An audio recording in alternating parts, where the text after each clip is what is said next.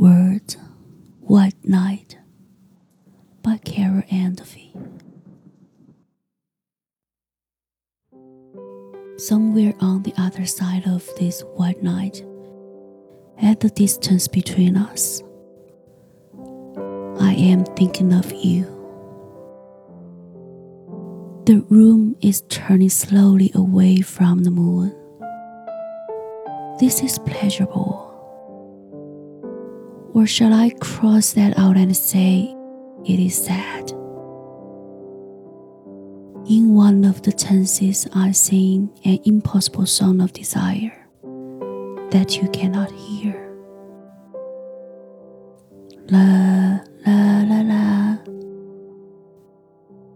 See?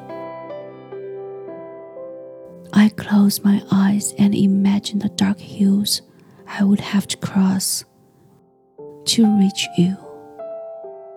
For I am in love with you. And this is what it's like, or what it is like in words.